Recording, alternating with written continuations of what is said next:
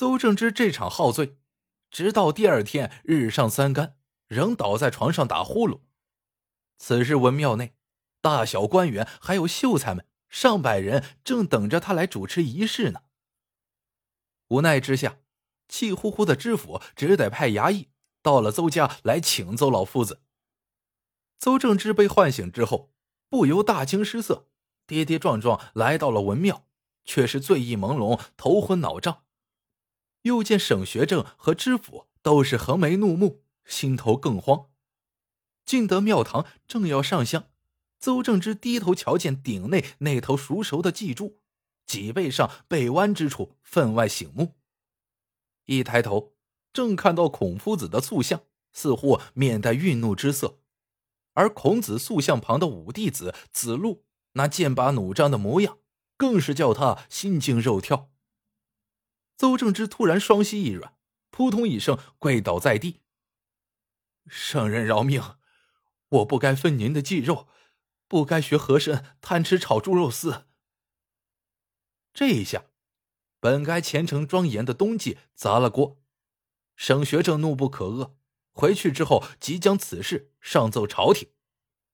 朝廷很快以对圣人大不敬之罪摘了邹正之的乌纱帽。邹正之惭愧的无地自容，可面对旁人的冷嘲热讽，犹自强辩。到底是和珅有口福，吃了二十年的炒猪肉丝才掉了脑袋，我只吃一回就丢了官。这道菜平常人真吃不得呀。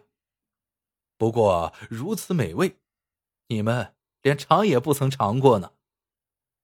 这真是煮熟的鸭子死嘴硬，一时被人传为笑谈。自从丢了官，没了俸禄，家中眼看就要揭不开锅了。邹正之大为发愁。此时，经过一番大风大浪的安三姐却毫不慌张，她掏出自己积攒的私房钱，准备破墙开店。邹正之至此啊，什么架子也讲不起来了，只有同意的份很快，安三姐便雇来了几个大厨和店小二，将殿堂整治的窗明几净、雅致有序。然后他又捧来笔墨纸砚，要夫君题写店招牌“和春酒家”。邹正之却是边写边嘀咕：“什么和春酒家？分明是和珅酒家的谐音。”莫不是卖和珅的臭名？这生意啊，只怕好不了喽。也别说，酒店开张后，生意倒很红火，周围四省八府的达官贵人、富商阔佬闻风争相而来。其实看菜单，和春酒家的菜色十分平常，同别的酒家没啥两样。可有一道老板娘亲自掌厨的压轴菜——炒猪肉丝。却是别家没有的，客人们就是冲这道菜来的。一时间，和春酒家前堂酒客满座，后院猪叫声声。那猪叫声使客人们格外兴奋，人人脸上都是一副期待的模样。盛在碧圆盘中的炒猪肉丝，终于在千呼万唤的等待中，被笑盈盈的安三姐端上了桌。酒客们尽管肚里馋虫直闹，却个个文雅至极，你敬我让，将猪肉丝夹在口里，眯眼鼓腮，咀嚼回味，不禁连连赞叹。更可笑的是啊，酒客们吃了几筷子后，便互相提醒：不可多吃，以免享用太过，折了自己的福寿。待酒足饭饱后，酒客们无不打着酒嗝，舔着肚子。心满意足的连叹：“不虚此行，不虚此行啊！”这样不出两年，何春酒家便赚了个盆满钵溢。当然，邹正之正是何春酒家的甩手掌柜，不管不问的，整日里依旧在他的书房里啊吟诵诗文。对于安三姐的猪肉丝，他是再也不敢吃了，甚至一听见猪叫，两腿就忍不住一软。生意正做得欢，安三姐却不干了，折腾着要关门大吉。邹正之听了，很是诧异。安三姐便问他：“夫君，你说咱们的酒店为啥这么红火？为啥？还不是因为你会炒那道猪肉丝吗？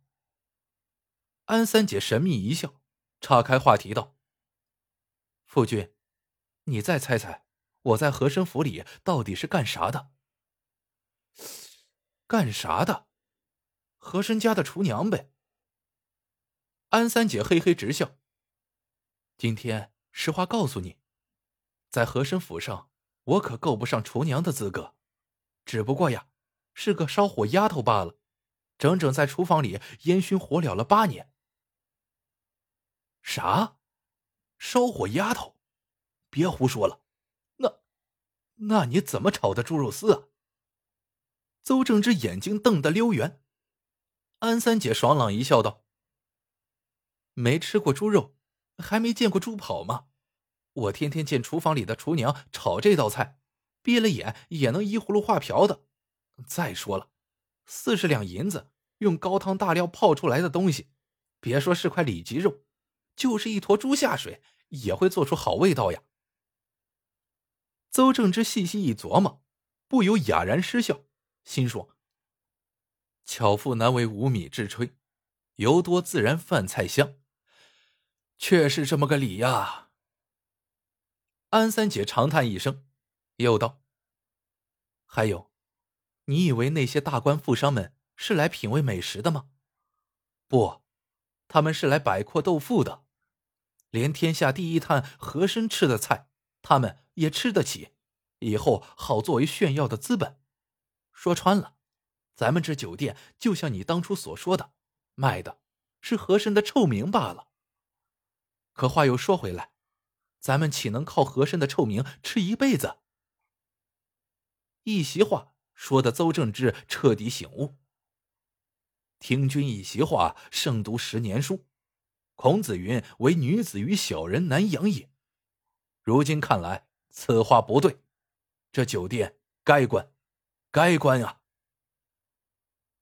关了酒店，邹正之带着安三姐来到了乡下三家村，开了个私塾，当起了教书先生。后来，黄河决堤，灾民流离失所。安三姐便劝丈夫将开酒店的钱悉数拿出，用于赈灾，救活了灾民无数。唉，当然了，这些呀都是后话。